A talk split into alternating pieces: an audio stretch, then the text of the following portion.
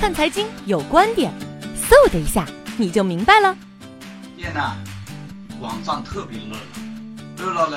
讲的是呢，这个中央的会议决定，这个不再呢建设新的封闭式小区，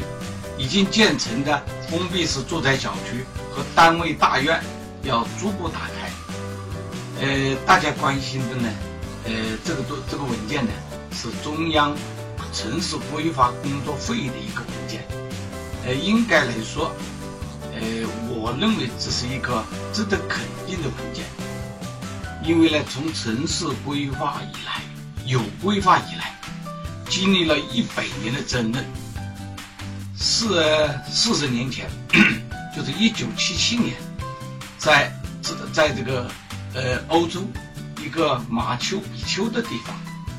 世界上进行了一次激烈的讨论，就是对规划当中，到底是建封闭式小区好，高墙壁垒好，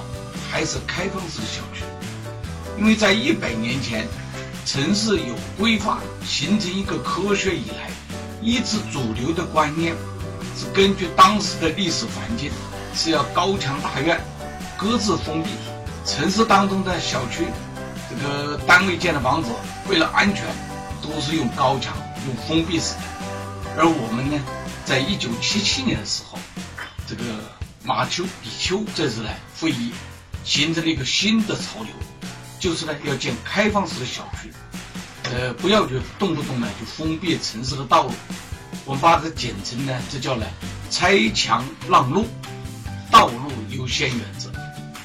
那么这个这个新的潮流形成以来，在中国没有落根，哎，中国的规划师们，包括政府官员当中，很多人呢还是希望呢从安全的角度出发，所以导致几十年内建的小区越建越大，封闭性越来越强，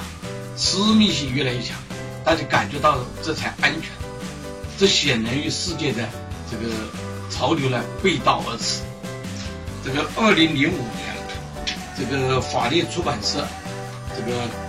有一本书叫《中国城市建设与管理法律实务》。我在这个当中理直气壮地提出来了，要拆墙让路，要向世界靠齐。因为什么？为什么赞成这个观点？原因两条：第一，城市的道路是一个公共资源，不能由少数人单位负责。个人住宅去侵占，呃，如果大家都去划，叫做这个划一块地方，就形成一个堡垒，那城市建设没法子做，好吧？十年过去了，中央终于认可了这种封闭式小区的存在的弊端，要求今后不再建这个。呃，当然，这个新的政策出来，会有一些遗留问题要解决，大家注意。这里讲的不仅仅是住宅小区，还有单位大院，已经建成了怎么办？我是希望，是吧？从首先从机关大院开始，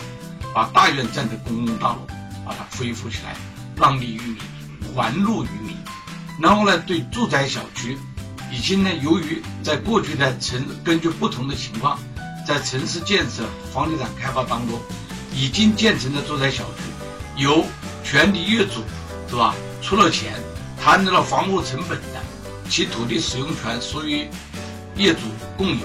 那么政府你要这个时候要破墙、拆墙、让路的话，你要给小区的业主按照《物权法》四十二条的规定给予合理补偿，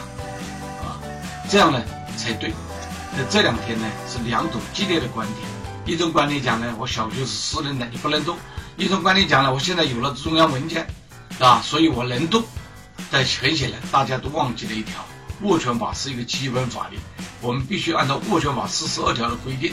为了公共利益的需要，为了城市交通的需要，国家可以收回土地使用权，